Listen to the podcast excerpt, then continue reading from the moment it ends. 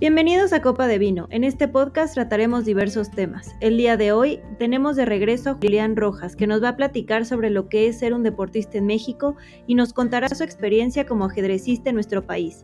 Yo soy Andrea y junto con mi compañera Isabela les damos la bienvenida a este podcast. Comencemos.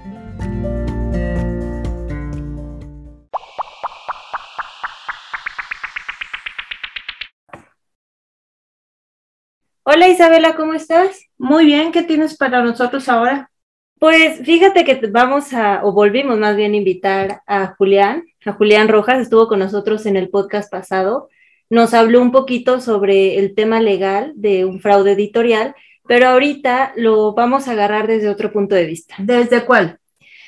Bueno, ahorita él nos va a contar un poquito más su, experiencia, pero él fue, eh, bueno, es ajedrecista y o sea, es tan bueno, fue tan bueno, que llegó a representar a México en otros países.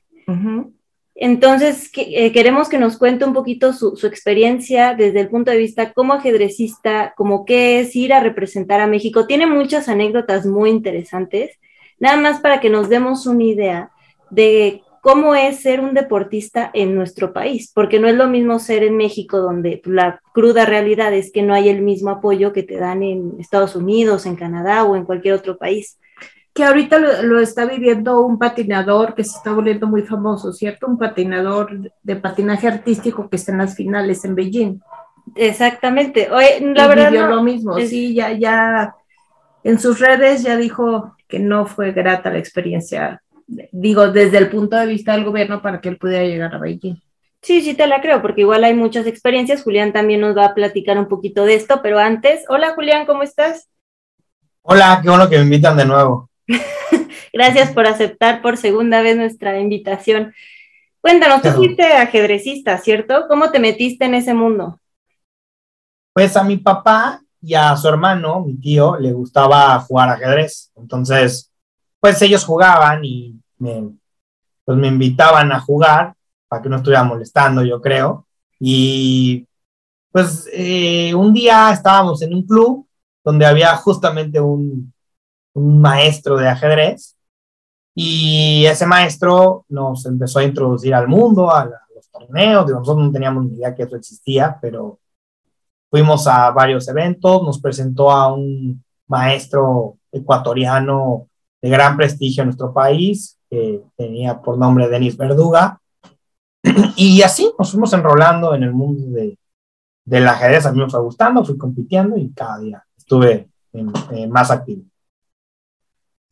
Oye, ¿y tu primera experiencia en el mundo del ajedrez eh, a nivel internacional, cómo lo viviste? ¿Qué fue para ti ir a representar? ¿Quién te pagó? ¿Te pagó el gobierno? Eh, ¿Cómo fue eso? Bueno, eh, voy a hablar en estos temas solamente de cómo funciona el ajedrez, en este, en este tipo de preguntas que me haces. En el ajedrez, nadie te pela si no eres campeón. Entonces, eh, a mí no me pagó nada nadie hasta que no fui campeón nacional.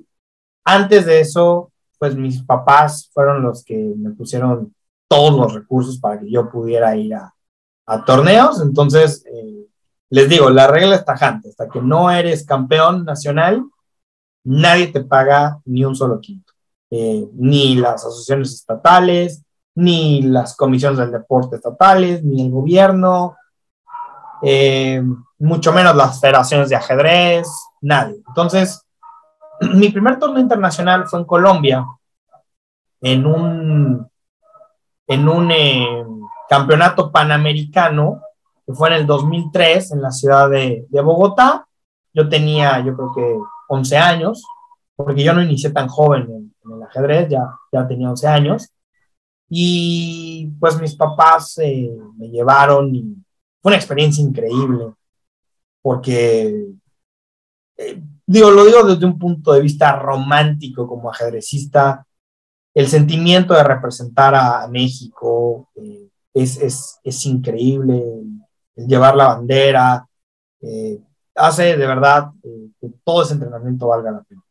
Oye, y cuéntanos para todas las personas que les guste el ajedrez o que ahorita están compitiendo, ¿cómo hacen para llegar ya a representar de forma internacional? O sea, hay una serie de torneos, hay un torneo en específico, ¿cómo se meten a eso? Hay muchos torneos eh, por categorías infantiles, el, generalmente, digo, ahora ha habido muchos, mucha desorganización con estos nuevos gobiernos, pero antes eh, la CONADE los organizaba de forma muy estructurada, entonces había una fase estatal, una fase regional, luego una fase nacional y en cada fase tenías que irte clasificando y en el nacional el que ganaba, primero, eh, por mucho tiempo iba al mundial juvenil y ya después eh, ya no iban al mundial, había menos presupuesto yo creo y ahí iban al panamericano. Entonces, eh, pero bueno, el campeón siempre representaba a México en un evento internacional.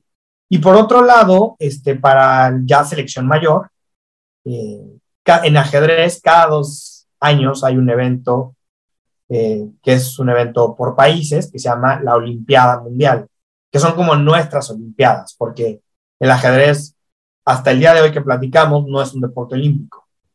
Entonces, este, tenemos nuestras propias Olimpiadas y hay cinco personas que se clasifican en ese rubro. Generalmente hay dos superjugadores que están sembrados, que ya clasifican directo sin tener que ganar su pase, y hay otros tres boletos eh, restantes que, que, se ponen siempre a disputa en un campeonato abierto. Entonces es la manera en la que representas a México. Ok, y cuando vas a representar a México, eh, el gobierno, por decirlo así, va contigo y te dice yo te voy a acompañar o nada más te da, entre comillas, los recursos que ellos te puedan dar en ese momento para que tú vayas o cómo funciona? Eh, bueno, hay dos maneras de, ir a un evento internacional, eh, sobre todo en los juveniles. Una es que tú, como ya dije, eres campeón y en teoría la federación, en este caso Nacional de Ajedrez, te paga todo, lo cual pongo en dudas. A mis papás, la Federación Mexicana de Ajedrez, les quedó debiendo mucho dinero porque siempre te dicen, te decían como, bueno, pues tú ponlo por delante y luego te lo reembolso, ¿no? No siempre era así, pero sí la mayoría de las veces. Eh, pero en teoría ellos tenían que pagar todo allá, ¿no? Entonces, eh, bueno, a veces sí lo pagaban, les digo otras veces, pues mis papás los, lo ponían y luego pues, que se los reembolsaban, que no los reembolsaban completo. Eh, y la otra es, pues, pidiendo aval. Eh, aval es que tú no hayas sido el campeón, pero que pidas eh, poder participar. Para esto tuviste que haber quedado entre los primeros lugares dentro del selectivo nacional. Y bueno, entonces la federación te cobra y ya puedes ir, evidentemente tú pagando todos tus viajes. Cambia mucho en el tema del equipo olímpico, porque en el equipo olímpico, la única vez que yo fui, eh, ahí sí es verdad que me pagaron todo, ¿no? Ahí sí me pagaron todo, incluso me dieron un pago adicional, o sea, como de 10 mil pesos, que eso me lo pagó la federación a mí, como toma, como por representarnos para ti.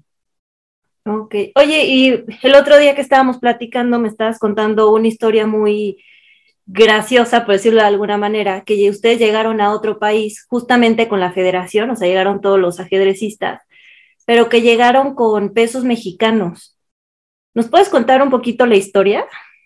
Sí, es que, digo, la verdad es que, digo, por, por lo menos la Federación Nacional de México es, es y siempre ha sido una completa burla, ¿no? Entonces, eh, digo, tengo muchas anécdotas chistosas que contarles. Una es esa que tú dices, ¿no? Un día llegamos a Grecia Imagínense, después de un viaje de dos días entre transbordos, avión, llegas cansadísimo y la verdad es que solamente quieres llegar a tu habitación y la persona que era como la encargada de la delegación, la delegada, llevaba pesos mexicanos. O sea, literalmente no sabía que había que cambiar a euros o a la moneda que, que fuese que, a la cual íbamos, ¿no? Entonces, esto fue un hecho totalmente real. O sea, llegamos a Grecia con pesos y madre mía, a ver cómo le haces para que alguien te cambie euros, eh, perdón, pesos mexicanos a euros en Grecia. O sea, no sé cómo le hicieron, porque no sé qué casa de cambio en, Grecia te cambie pesos, pero bueno, al final lo consiguieron y, y salió todo. Pero ¿cuánto tiempo tuvieron que esperar? ¿O, los hospedaron y ya luego ellos consiguieron el dinero o qué? no, no, no, para nada, para nada. Este, nos tuvieron dos días durmiendo en el lobby. Este, hasta, hasta que consiguieron los, los famosos euros. Pero aparte qué pesado como, como deportista de irte a dormir a un lobby y luego ir a la, tu competencia y regresar al lobby, ¿no? O sea, no descansas. No, y, y es peor en otros, en otros, o sea, en otras historias. Por ejemplo, una vez llegamos a, a, Ecuador y literalmente, no sé si la audiencia sepa de lo que estoy hablando, pero nos quedaron en un hostal. O sea, no en un hotel, en un hostal. Entonces, los hostales son como categorías más bajas de, de hoteles que además son como compartidos, ¿no? O sea, y como muchas veces compartes cuarto con otras personas que nada tienen que ver contigo.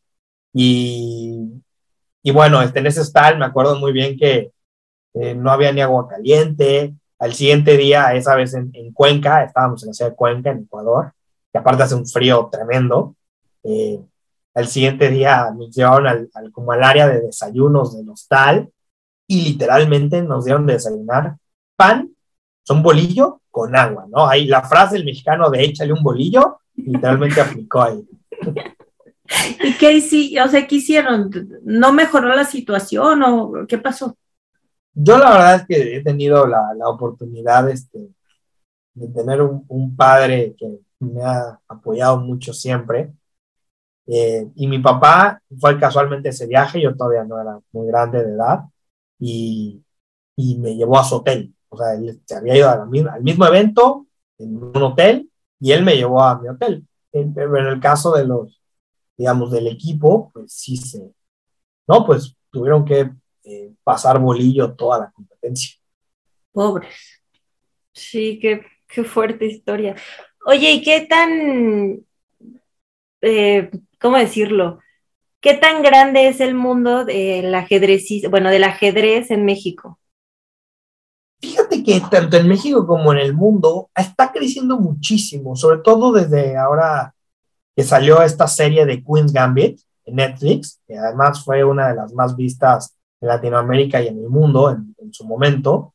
Eh, el ajedrez está teniendo mucho auge precisamente en lo digital, lo cual ha apoyado mucho, muchos patrocinios, muchas empresas que están estado interesadas en que haya más eventos, en que circulen más apoyos. Y en el caso propio de México, eh, nuestra Federación Mexicana de Ajedrez tiene un convenio, no sé si legal o ilegal, con, con Arturo Herrera, el que fue secretario de Hacienda.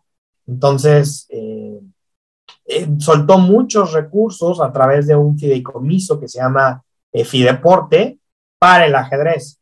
Y no solamente eso, sino que además, este, bueno, la, la antigua residencia de Los Pinos, donde los presidentes vivían, hoy en día una parte de ella se usa para hacer torneos de ajedrez. Entonces, creo que es un momento donde el ajedrez está creciendo mucho en México y, en el mundo entero, realmente. Pero qué padre, ¿no? Porque es un deporte donde te, te obliga mucho a usar el, pues, el, cerebro, o sea, es un gran ejercicio para, para el cerebro.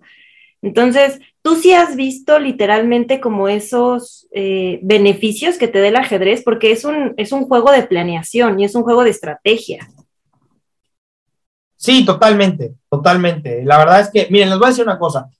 Hay una serie de factores eh, estudiados por los médicos que el ajedrez te beneficia, como la capacidad de memoria, como el nivel de concentración, como esta habilidad, ¿no? Para, para, por ejemplo, no, no sucumbir o combatir estas enfermedades tipo el Alzheimer. O sea, hay muchos beneficios médicos que te da el ajedrez. Pero yo hablándoles en términos prácticos de, qué sí les puedo decir que te da el ajedrez, te da mucha capacidad de decisión. O sea, te ayuda mucho a tomar decisiones rápidas. A veces eh, tienes que tomar decisiones en cierto tiempo dentro de las partidas. Entonces, te hago mucho esa capacidad de, de análisis, de, de toma de decisiones bajo presión. Eh, es un juego que, bueno, se, los, les habla a alguien a quien el ajedrez le ha dado muchísimo en su vida, y de verdad muchísimo. Entonces sí creo que es un juego que tiene cierta magia, lo dice tal vez un aficionado a este juego, pero yo lo digo así, tiene cierta magia, y a mí hoy en día me sigue beneficiando, a pesar de que ya llevo aproximadamente eh, cinco años fuera de, de él. Entonces, creo que en términos reales sí da muchos beneficios. Oye, y a nivel educativo, porque para un deportista, digo, también sabemos que tú fuiste un deportista de alto rendimiento en un deporte físico, pero para un deportista, cualquiera que sea el ramo, ¿cómo les ven en la escuela? ¿Los apoyan, no los apoyan? ¿La universidad? ¿Cómo, cómo es ese medio? Es una pregunta compleja porque, o sea, dicho así de forma eh, simple, no hay apoyo. O sea, si te tuviera que decir una respuesta concreta, a nivel educativo no hay apoyo para el ajedrez. Pero eh, hay ciertas instituciones que sí lo apoyan plenamente. Por ejemplo, la Universidad de Anáhuac. Por ejemplo, el Tecnológico de Monterrey. Por ejemplo, la muchas universidades autónomas, incluyendo la UNAM, ¿no? Eh, sí apoyan el ajedrez eh, con becas, eh, con, con, apoyos, estímulos económicos, eh, con apoyo para que los deportistas acudan a eventos internacionales, en otras universidades con, con, horarios preferentes. Entonces, digamos, sí hay cierto, digamos, la respuesta general es, en general no hay apoyo, pero sí hay ciertas instituciones que te apoyan. Y a veces a medias, porque por ejemplo, a mí me tocó una anécdota dentro de la universidad donde yo fui campeón nacional universitario y entonces eh, ya no es la Federación Nacional de Ajedrez, es otra institución que se llama Conde. Eh, me, pues sí, la palabra es, me exigía ir a Portugal a competir en el Mundial Universitario de Ajedrez. Y cuando a mí me hacen este requerimiento, les digo, yo era estudiante de la Universidad de Derecho, eh, pues la respuesta de mis maestros y mi director de facultad fue, a mí me vale un reverendo pepino, tú tienes la obligación de venir a clases. Y del otro lado tenía a los de deportes diciéndome, yo te doy el 90% de beca, o vas, o te quito la beca. Y fue todo un rollo, porque evidentemente, a pesar de que al final de cuentas se resolvió, el director de deportes fue a hablar directamente con el director de la facultad de mi carrera, para la universidad era muy importante, digo, no, no yo, sino en general los atletas que les daban medallas, porque esto da mucho prestigio a la universidad, entonces era un tema que les importaba, este tema escaló hasta rectoría, eh, y bueno, la verdad es que, digamos, sí tuve el permiso para ir, pero tuve muchas complicaciones dentro de mis clases. No todos los maestros me justificaron al 100%, me daban temas vistos, me restaron puntos. Entonces, si tuviera que elegir sí o no, elegiría no. No hay apoyo al, al, medio. A pesar de que representabas a la Universidad de Anáhuac, a pesar de que le sí. varios campeonatos, a pesar de que te ponían las pancartas de la universidad. Sí, y a pesar de que no estoy seguro, pero estoy casi seguro, digo, no lo puedo afirmar con pruebas, pero a pesar de que creo que cada medalla que ganaba cualquier deportista le, le, daba ingresos directos o indirectos a la universidad. Sí, a pesar de todo eso, pues había muchas dificultades. Qué triste para un deportista tener que elegir entre su carrera o su estudio y, y un deporte, ¿no? Correcto, correcto. Oye, Julián, y tocando también otros deportes, por ejemplo, en el fútbol, ¿cómo es ese mundo del fútbol? Tú lo conociste. Y te lo digo porque a lo mejor el ajedrez no es tema tan conocido, pero el fútbol sí es un tema conocido en todas las casas de México. Sí, yo, yo no llegué tan profundo en el mundo del fútbol como, como todo esto que les he platicado, el mundo del ajedrez. Lo que les puedo decir es que eh, yo llegué a jugar hasta la segunda división de fútbol. Eh, eran, eran, este, digamos, ya contados en esas fases profesionales, así se puede llamar, eh, pues todo cambia. Es, son reglas, por ejemplo, entrenábamos todos los días, tres horas diarias. Yo salí, me acuerdo que salía de la escuela, comía literalmente en el carro en lo que llegábamos al campo de entrenamiento, me vestía ahí en el carro, ¿no? Y, tenía que ir al entrenamiento tres horas después de haber estado toda la mañana en la, escuela. Y luego los fines de semana, como ya es fútbol profesional, aunque sea de, divisiones inferiores, pues teníamos que ir a, a diversos a diversas entidades. Una vez nos tocó ir hasta Veracruz, ¿no? A jugar los, los partidos, porque ser el grupo en el que estábamos, etcétera. Y yo dejé el mundo de, del fútbol, eh, y con esto, pues quiero relatarlo, porque a mí un día llegaron y me dijeron que me subían a, la entonces primera A, que es la antesala a la primera división, pero que tenía que dejar la escuela.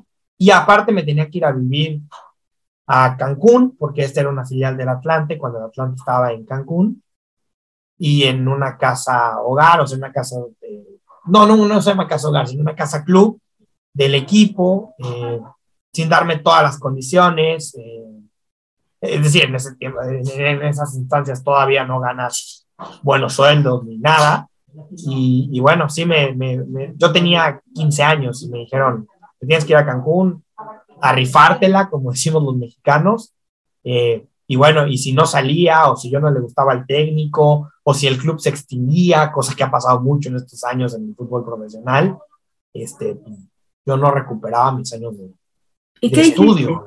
Entonces, eh, yo en ese punto sí decidí ahí, ahí dejarlo. Y me dolió mucho, porque yo les puedo contar que yo sí tenía, digo, todos los niños decimos esto, pero yo sí tenía el sueño de ser jugador eh, profesional, pero creo que mis padres me llevan mucho en ese tema y, dije, bueno, creo que los estudios es más importante, o por lo menos con las circunstancias que yo tenía en esa momento.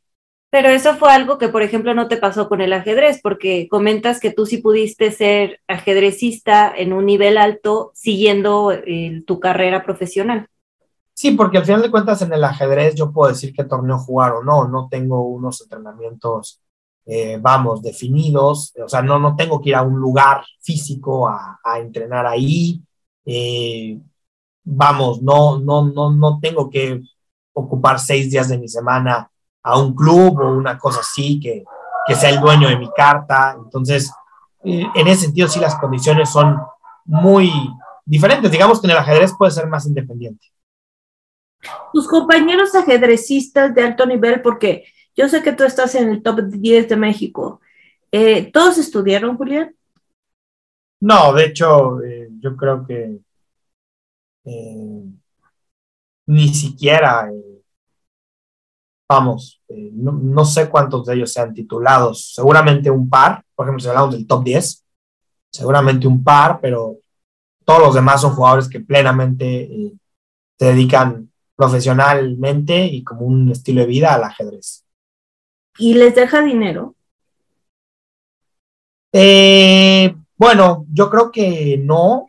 Eh, ahora con todo esto de la digitalización y que creo que el ajedrez es un deporte que ahora donde hay más recursos, probablemente esté dejando más dinero que antes, aunque no sé si eso sea suficiente. O sea, les quiero platicar a todos, si tú eres campeón mundial o digamos top 30 mundial, esa gente sí gana muy bien o sea, gana muy, muy bien. Pero así como ser eh, como de los mejores de tu país nada más, no creo que, vamos, que sea algo que te deje muchos recursos. Pero tú crees que esa decisión que hayan tomado de no seguir con el estudio es, fue, digo, obviamente no podemos hablar por todas las personas, pero desde tu punto de vista fue gracias a que no tienen las oportunidades necesarias para poder como combinar los dos mundos o decisiones propias de decir, me dedico al ajedrez porque me gusta y me voy por allá?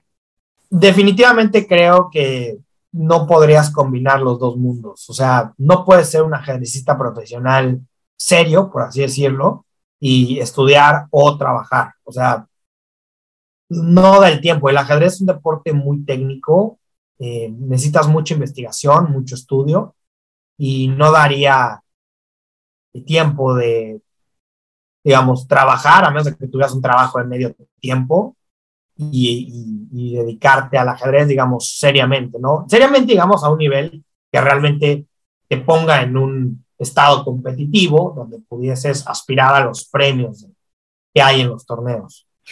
¿Tú tuviste que decidir dejar un poco o totalmente el ajedrez versus tu carrera versus tu vida actual? Eh, bueno, sí, evidentemente yo, pues donde ascendí muchísimo fue en mi, en mi juventud, cuando estaba en la prepa, y ya después, pues no, cuando entré a la universidad y menos cuando empecé a trabajar, no, no, no pude seguir compitiendo. De, de, hecho, yo tengo aproximadamente 10 años que ya no compito activamente, yo creo, en el ajedrez.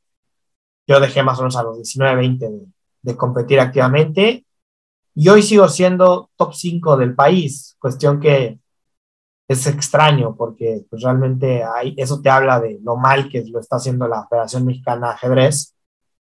Pero, pero sí, o sea, yo, digamos, ya no pude seguir jugando tantos torneos una vez entrando a la universidad. Pero sigues, sigues jugando torneos, Julián, ¿Sí, ¿sigues en el mundo del ajedrez o te desligaste o cómo haces? No, yo ya no estoy, yo ya me desligué, yo ya no sigo en el ajedrez. Tenía un sueño, era jugar una Olimpiada Mundial. Dije, lo tengo que conseguir sí o sí. Y hace casi cuatro años, en 2018, eh, contraté unos entrenadores rusos que me entrenaron y pude ganar el clasificatorio y fui a la Olimpiada Mundial y fui, tuve premios incluso por mi actuación en, en Georgia, en Batumi.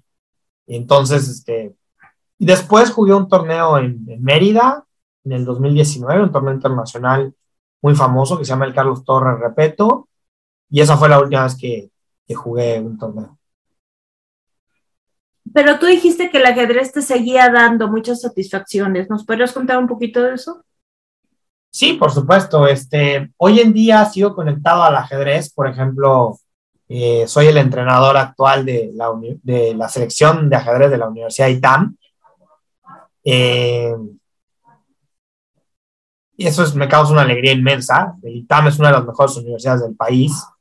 Y me da mucha alegría, no tiene idea cómo, ver cómo ese equipo ha progresado, porque el ITAM, hablando de las Big Five universidades de México, ¿no? La NAHUAC, Libero, el, el TEC de Monterrey, otras, el ITAM es la única universidad que no apoya al ajedrez. Como, porque no apoya otros deportes, creo que es como una política en general del ITAM, ¿no? No, no meterle tantos recursos a los deportes.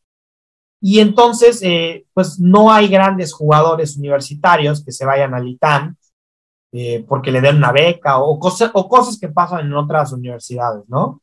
Entonces, básicamente es una selección que hemos trabajado, pues, o sea, por, por, poner una analogía como en el fútbol, a puras fuerzas básicas, o sea, han sido puros jugadores creados eh, en ese taller, en, ese, en esa selección, más dos o tres jugadores que casualmente estudian ahí y que sí son jugadores ya más eh, consolidados.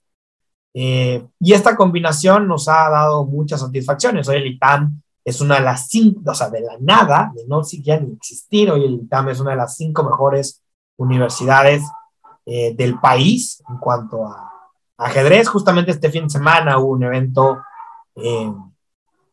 de, de un, como un tipo de mundial universitario donde participaron universidades de todo el mundo y nosotros fuimos la segunda mejor universidad mexicana.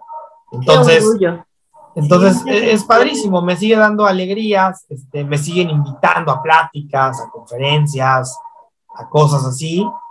Eh, pero, de hecho, mi actual esposa la conocí también en el ajedrez. Entonces, bueno, les digo, hoy en día, a 10 años de haberme desligado del deporte de forma seria, me sigue causando varias satisfacciones. Oye, si tú, si tienes hijos o tuvieras hijos, no, digo, no sé si, si los tienes o no, este, ¿les recomendaría seguir un deporte? ¿Les recomendaría seguir en, este, conocer el mundo del ajedrez? Totalmente un deporte.